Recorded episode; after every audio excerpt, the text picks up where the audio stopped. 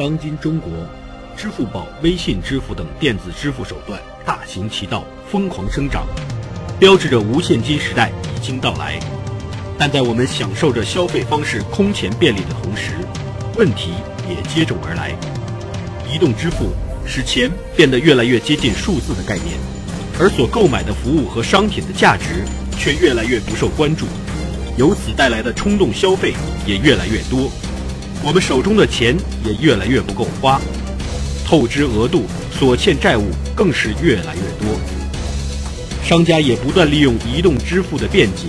通过各种促销广告鼓吹消费主义，给我们设计了不少消费陷阱。同时，更有多种借贷软件诱导人们，很多人负债累累，转而又被不法分子利用，深陷高利贷、校园贷、裸贷、网络赌博等不归之路。那么，如何清醒地认识无现金时代？在移动支付给我们带来便利的同时，又给我们带来了哪些消费陷阱呢？我们又该如何心力除弊，树立正确的消费观呢？北京市海淀区公安消防支队政治处严凯为您揭示无现金时代带来的消费陷阱。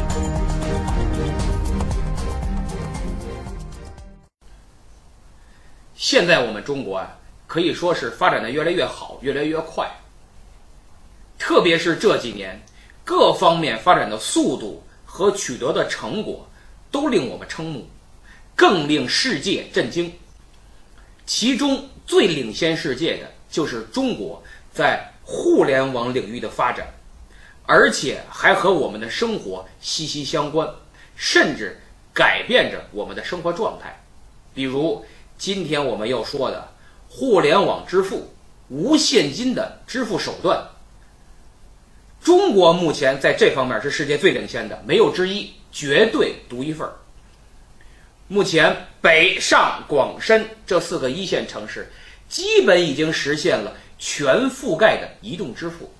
杭州，那是世界互联网之都，已经成为了第一个互联网支付之城，在杭州可以做到百分之百的无现金支付。所以在互联网金融。移动支付这个领域，中国是发展最好的。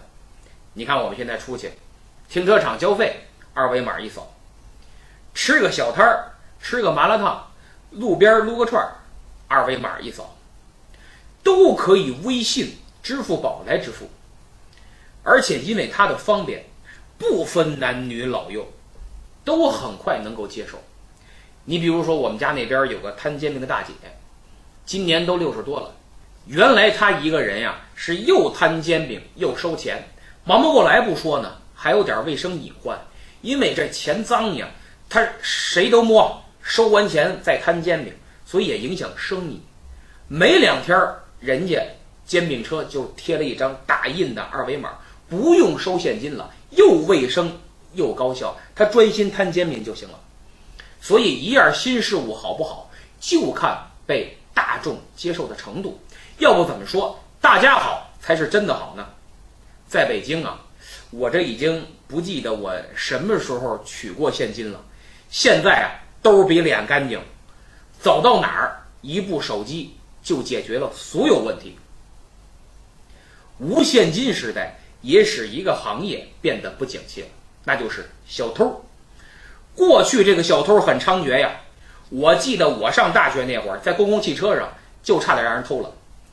他们的作案技术很高啊，什么刀片儿啊、镊子呀，各种工具，作案形式也多种多样，还有成团伙的，什么一个人或两个人吸引你注意力呀，另外一个人在你背后直接就下手了。坐火车、坐长途车、坐公共汽车都要非常小心，小偷特别多，所以那个时候啊，好多人。特别是出远门的、坐火车的，都想办法把钱藏得特别隐秘，让小偷找不到。小偷呢，也有一句顺口溜，叫“不怕你藏得妙，就怕你不睡觉”。我记得以前大街上有那种摆摊卖便宜货的，就有卖那种内衣内裤上面带拉锁、带兜的。所以那会儿啊，你每天出门都要时刻警惕，生怕被偷。警察呢也够累的，特别是那些反扒的，天天跟小偷是斗智斗勇。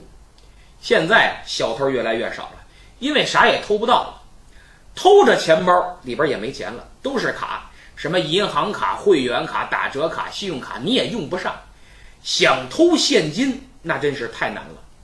这就是因为移动支付方式的普及，人们出门就很少携带大量现金了，搞得小偷是无从下手。而且呢，现金上边细菌很多，因为流通量大，谁都摸。你看我小时候，只要家长看见我摸钱了，立刻就让我去把手洗了去，因为太脏了。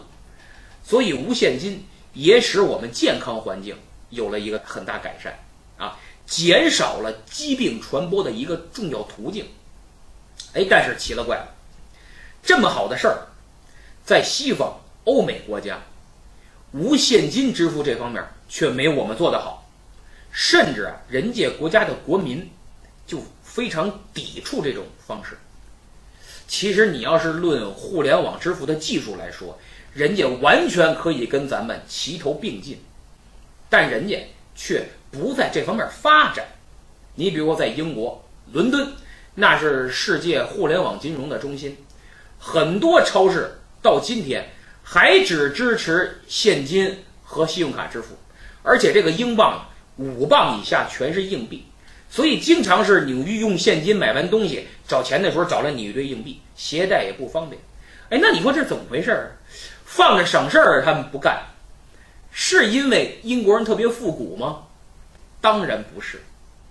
经过调查才发现，虽然互联网二维码支付很方便，但是我们在微信和支付宝的每一笔消费都会被后台掌握。因为这是一个大数据时代，只要你通过数据做事儿，你干的任何事儿都会有记录。你用支付宝付钱了，好，那么你的消费行为就会被阿里掌握。你用微信付款了，你的消费行为包括你购买的什么商品、什么服务、多少钱、从谁那儿买的、什么物流、什么时候到货等等，所有这些信息都会记录在。腾讯上都会被腾讯掌握。你别说付款了，就算你没付款，你没买，你在淘宝上搜个东西，说我先看看，装到购物车里，等我下次再说。等你下次登录，给你推送的商品信息，那些推销信息，绝对和你上次搜索的有关系。不信你就试试。咱举个例子，比如你在某个购物平台 APP 上。通过移动支付买了身运动服，这一笔消费就被互联网掌握了。掌握了以后，他就知道你要开始健身了。等你下次打开这个平台，给你推送的各种广告全是什么运动鞋、瑜伽垫、哑铃等等跟运动有关的装备，等于你的隐私他就掌握了。你说我这隐私他掌握了无所谓，我又不是明星。正好我还想买呢，推送信息给我，还省得我搜了。好，这是你想买的。如果你不想买呢，这是不是对你形成一种骚扰？因为有可能你是帮家人买的，或者帮朋友买的，你不需要这些信息，久而久之就会对你形成一种骚扰。那么你每搜索一次商品，每消费一次，你的生活啊就会暴露在。一种透明的环境下，这家伙多可怕呀！那么我国的消费者现在对这种隐私啊并不敏感，并不注意，而西方国家老百姓和政府对这方面是很重视、很敏感的。经常看新闻的都知道，苹果、Facebook，不管是移动终端还是社交网站，只要暴露出来泄露用户隐私的问题。媒体就一顿批，还要深挖，然后政府根据相关法律法规对你进行制裁。而这几年，我国也开始关注这方面问题了，公民隐私的意识也随着问题越来越多而在不断的增强。所以，我想，今后我们也会出台相应的政策，也会不断完善对个人隐私的保护。所以说呀，任何事物有利必有弊，只有利没有弊根本不可能。而移动支付无现金带来的问题就只有隐私问题吗？当然不。你看，我再给你说一个，你发现没有？当你习惯使用移动支付以后，虽然你不怎么到 ATM 机去取钱了，但你的钱变得不够花了，对不对？以前我们去商店买个东西，都是花现金的，比如花八百块钱买件运动服、买双运动鞋，你从兜里掏出一千块钱来，然后一张、两张、三张，你往出数，数完了八张往出给的时候，你发现，哎呦，我这手里可就剩两张了。如果你在经济不富裕的情况下，你就会产生犹豫，你就会琢磨。家伙，我这一下花出去八百，我一个月挣三千五，还有房租、水电各种开销。哎，算了吧，下个月再说吧。可能有的人就不买了，甚至有的人买完了，一琢磨，我干脆先退了吧。这种现象很普遍，在以前。那么，过去这种使用现金消费的过程啊，就是。第一，你先看到商品被商品诱惑；第二，决定购买；第三，就是掏钱。但当你掏钱的时候，你对商品所产生的兴趣就成了过去式。按照英文的语法来做个比喻，这个啊就是加 ed 的，过去式。那什么是加 ing 现在进行时的呢？就是你从兜里掏钱的时候，你所考虑的问题，比如说你的消费能力怎么样。你一个月挣多少钱？你买的这个东西到底值不值？有多该用？你就会不由自主的去权衡、去衡量。也就是说，现金支付在某种程度上制约了你的消费。然而现在，移动支付点钱的过程没有了，付款就是点一下，钱就没了，等于消费欲望与支付成功这两者之间没有任何环节。一步到位。比如你在淘宝上买个东西，装进了自己的购物车，跟信用卡一绑定，一点结算得，钱刷就没了，你就感受不到一张两张这种钞票花出去的这种心痛的感觉。所以无现金支付就把你的注意力完全集中在了对商品的欲望上，而且支付越便捷。你对商品的欲望就越强烈。以前你买东西都要去实体店、去商店，现在呢，你打开手机，几个操作就买完了。上着班呢，在单位呢，你也能购物；吃着饭呢，你也能花钱。只要有网就行，不分时段、不分场合，使你的消费完全不受制约。这就是无现金时代，使大家觉得。越来越不够花的一个重要原因，积累财富的手段没有了，完全被消费手段给淹没了。那么，财富积累不起来，也就享受不到财富带来的快感。像以前有句俗话，叫“什么是幸福？幸福就是睡觉睡到自然醒，数钱数到手抽筋儿。”你现在都无现金了，哪还数钱呀？钱。就是一个数字了。当然，也有些购物狂说这种支付方式啊，从信用卡出现的时候就开始了，用信用卡就很方便，不用现金，那会儿钱就不够花了。所以这不能都怪移动支付。没错，你说的对，我同意。但是你别忘了，信用卡和移动支付虽然有相似的地方。但是信用卡消费的覆盖范围远没有现在移动支付这么广泛。信用卡消费以前呀，你得去商场，就算有些支持刷卡消费的网购，也是快递或者平台的工作人员给你送货的时候带着移动 POS 机，现场刷卡消费。如果你嫌贵，不要了，直接不刷就完，让他回去。而移动支付却不是，只要是互联网消费，都可以使用移动支付。然后快递给你送货上门，等你收货的时候，钱早就已经花出去了。就算你不要了，退款也不是当时就成的，一般也得等些日子。所以，信用卡消费还是没有移动支付方便。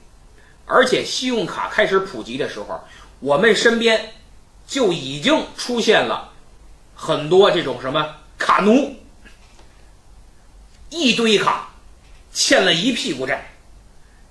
这张卡套现还那张，那张卡套现还这张，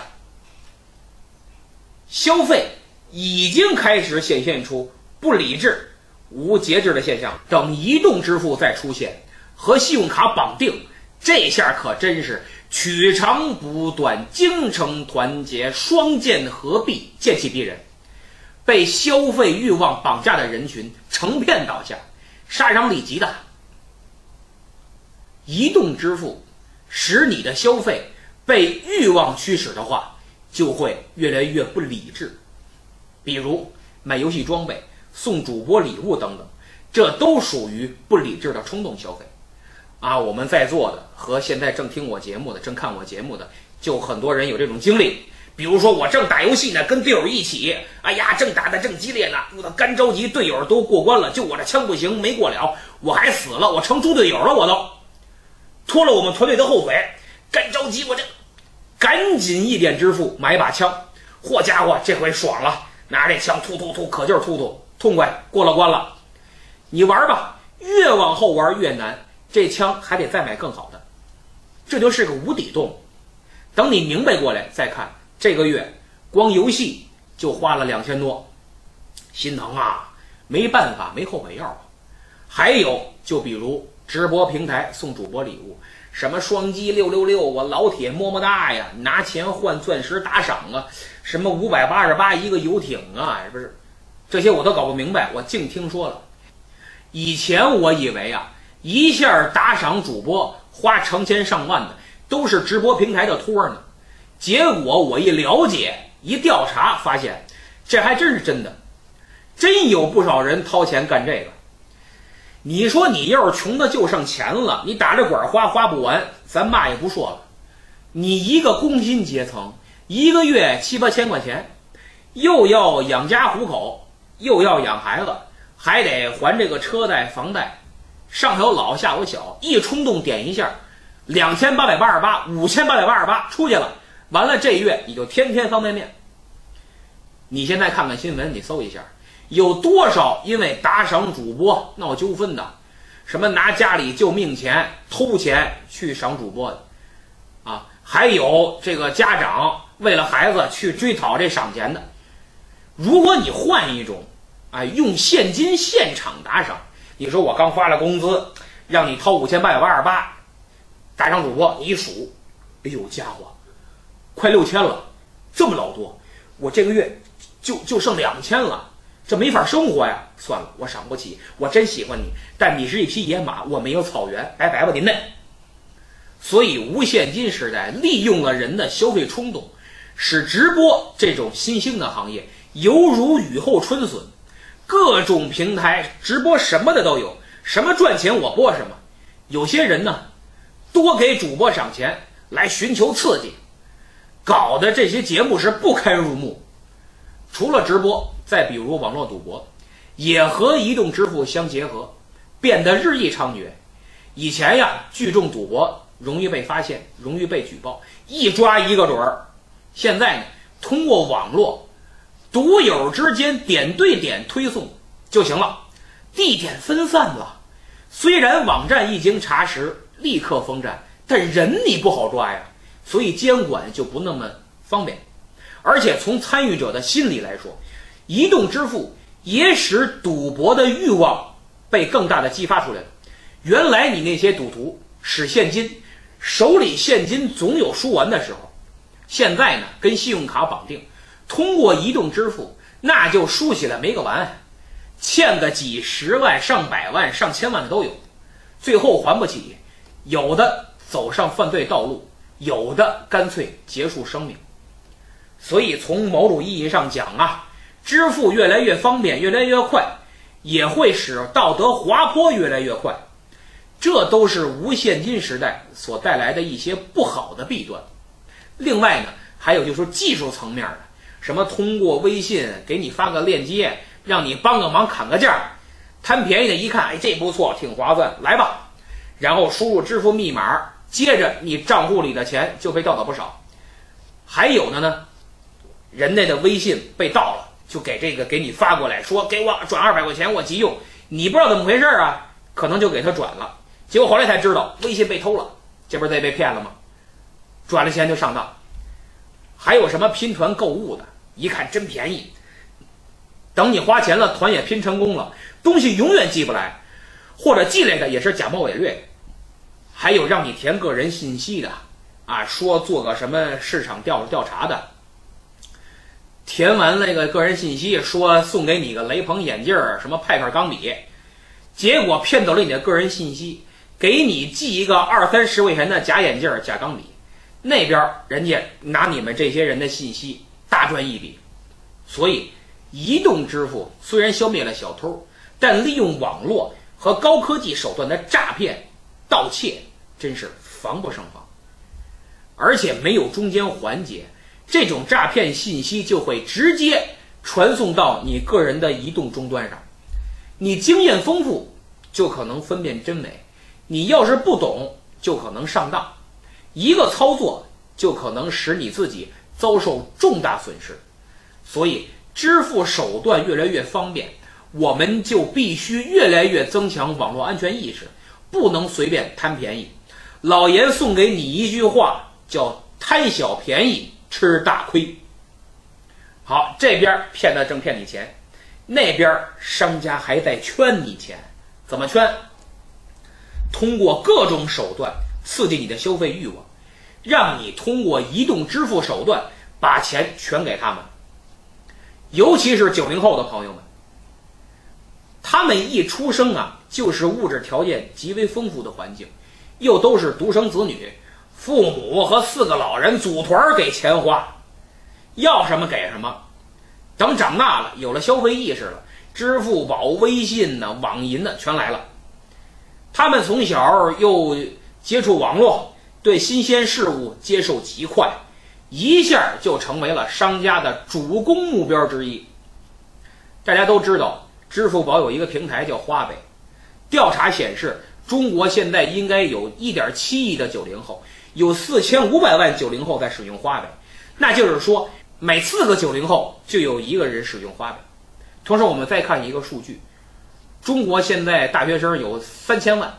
平均每人每年消费两万块钱的话，加一起就是六千亿一年。好家伙，这块肥肉被无数商家是饿虎扑食。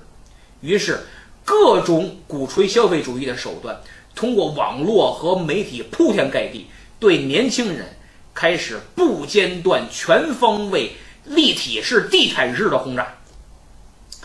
就那些引诱你消费的宣传内容，简直是毁三观。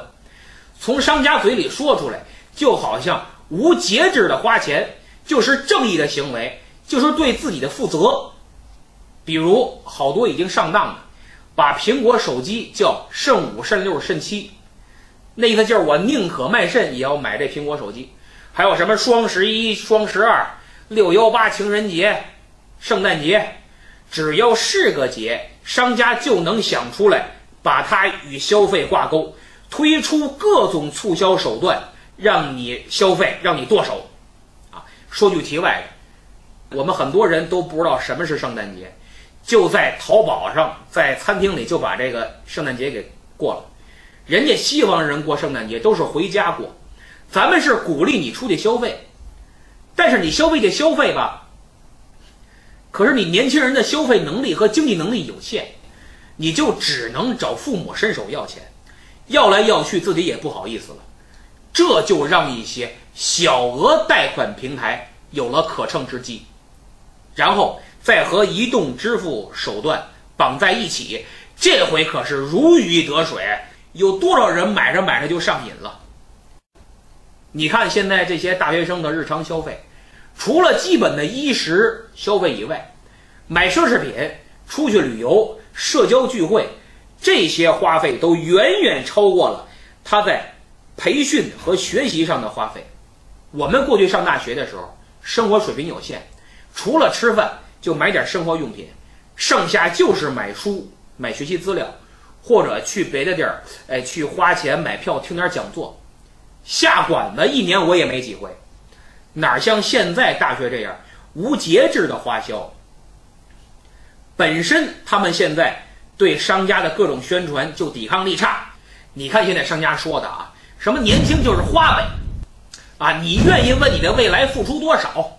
啊，预付的不是金钱，是人生品质等等这些广告。哎呀，我听着都有点心动，就别说年轻人，再加上一些公众号发的那些别有用心的心灵鸡汤文章，其实都是商家在背后做的一些广告，给你提供一种虚幻的场景。和鼓励你有一种消费的欲望，使你认为提升生活品质就只有花钱，只有享受生活。其实这些东西对你未来的生活毫无关系，只能把你的现在拖入泥潭。无现金时代的支付便利，加上这些极端消费主义的蛊惑，有可能把你拖入万丈深渊。所以呀，线上商家跟线下商家一样。都有商业原罪，而且线上商家目前看起来商业原罪更大。现在很多九零后已经堕入了这个消费陷阱，被商家洗脑了，觉得我不花钱我就得死去。我年轻的时候不花钱，我这辈子就没有任何意义。于是很多大学生因为不断的借钱，甚至裸贷，拿钱买买买，不断的随便支付，债务逐渐。增多，债台高垒，有的甚至因为这些事儿跑路、跳楼。所以，无现金时代给我们带来方便的同时啊，也带来了一些不容忽视的副作用。当年很多专家学者针对移动支付的预言，已经一一验证，变为现实。那么有人说了，你看老严你说的，那干脆就啥也别买了呗，就别消费了呗。那国家还鼓励消费呢，不消费怎么发展？我说您呐。别曲解我的意思，你这你这叫抬杠。我说了半天，不是不让消费，而是不良消费，是支付手段发生革命性变化以后给我们带来的好处之外，还有一些不良的消费观念和消费行为，这些必须要注意。好的消费绝对可以，不管是拉动内需，还是改善生活，甚至推动经济，都没问题的。但不好的消费就会误导我们，甚至产生严重的后果。因为没有任何一种东西只有好处没有坏处。吃药的时候，药商厂家还要标明副作用呢。任何一个东西有利必有弊，我们所要做的就是兴利除弊。那么问题来了，面对移动支付和极端消费主义横行，我们怎么兴利除弊？按我说呀，分两类。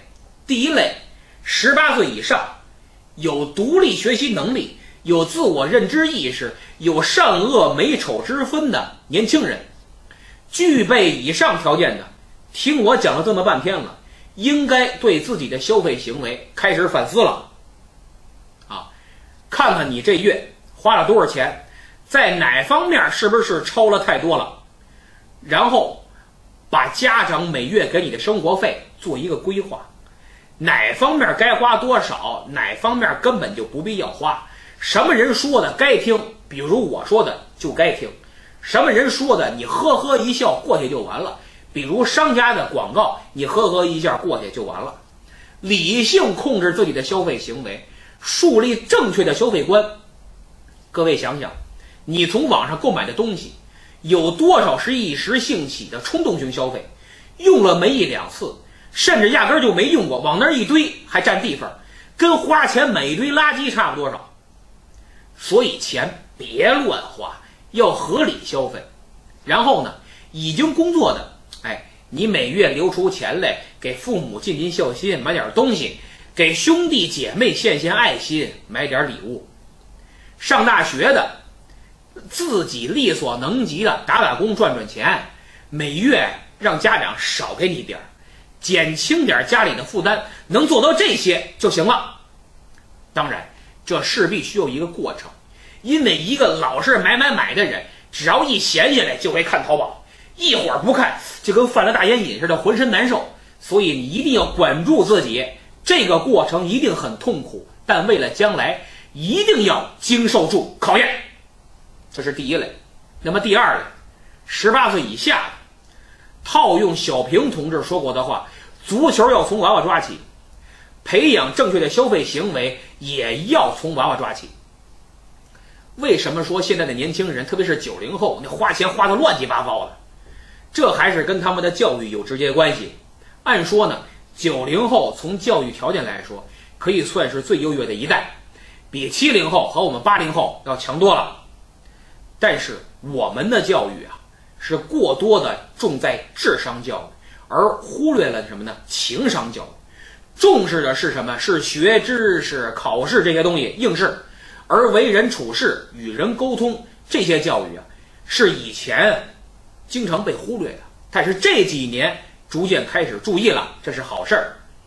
但至今仍缺失的就是财商教育，就是如何支配。自己的财富，合理花钱，合理规划，合理消费，这叫财商教育。现在看来，对未成年人的财商教育已经迫在眉睫，因为支付手段已经发生了革命性的变化。孩子手里拿着不是一张一张的人民币，现在移动支付普及的程度，连中小学生都会都开始用了，等于从小对他们来说。钱就已经是一个数字了，这家伙要是不进行合理的控制和教育，以后这钱花起来肯定是寅吃卯粮。所以从现在起，每个有孩子的家庭必须要承担起对孩子的财商教育。其实很简单，就是告诉孩子消费要合理，要规划，同时消费是有痛点的。举个例子。比如现在每年给孩子的压岁钱是越来越多，有的成千上万。我小时候来个十块钱压岁钱，我都美得屁颠屁颠的，拿着手里俩仨月半年都不敢花。为什么呀？大票啊，这个十块钱呢，好家伙！现在呢，这压岁钱可都是。一般来说，家长有的会把压岁钱都拿走，说我帮你存着啊。有的家长会。让孩子自己拿着，你随便花吧，这两种都不对。应该怎么办？来，我告诉你啊，假如你的孩子收了五千块钱压岁钱，那么你作为家长，把这钱拿过来跟孩子说：“你看啊，这次你收了五千块钱压岁钱，这五千就是你半年的零花钱，是放我这儿，还是放你这儿，还是存在这个银行卡里做移动支付都行，听你的。”然后你把话给孩子说清楚，说你这半年无论需要买什么，我都不会再单给你钱了。啊，你说你想买个自行车，贵的四五千，便宜的一两千，那你买贵的了，别的可就没钱了。你要买便宜的，干别的你还能有不少钱。哎，你自己看看吧。你就逼着孩子去规划、去理财，让他知道。花钱是有痛点的，是要取舍的，要控制消费欲望，不能今朝有酒今朝醉，这就是对孩子的财商教育。听起来很简单，但做起来难。难在哪儿？难在家长，恰恰不是难在孩子。你家长首先必须要说到做到，你不能说好了我不另外给钱了，或者没些日子孩子钱花完了，跟你这儿一闹一哭一要，你说给马上给。就算你没给爷爷奶奶姥姥姥爷也给了，得这叫前功尽弃。所以财商教育是一个家庭对一个孩子集体配合进行的教育。如果把财商教育解决了，以后孩子长大了就能够在无现金的社会当中，移动支付手段普及的社会中，面对欲望的诱惑和商家的蛊惑，自己心里设置一道防火墙。自己心里有一把尺子来衡量，自己才能把握得住，不再被自己的消费欲望所驱使，不会陷入商家设置的消费陷阱，合理消费，合理支配，做自己财富的主人。说一千道一万，一句老话总结我们今天的话题，叫吃不穷，喝不穷，算计不到就受穷。好，今天就说到这儿，谢谢各位。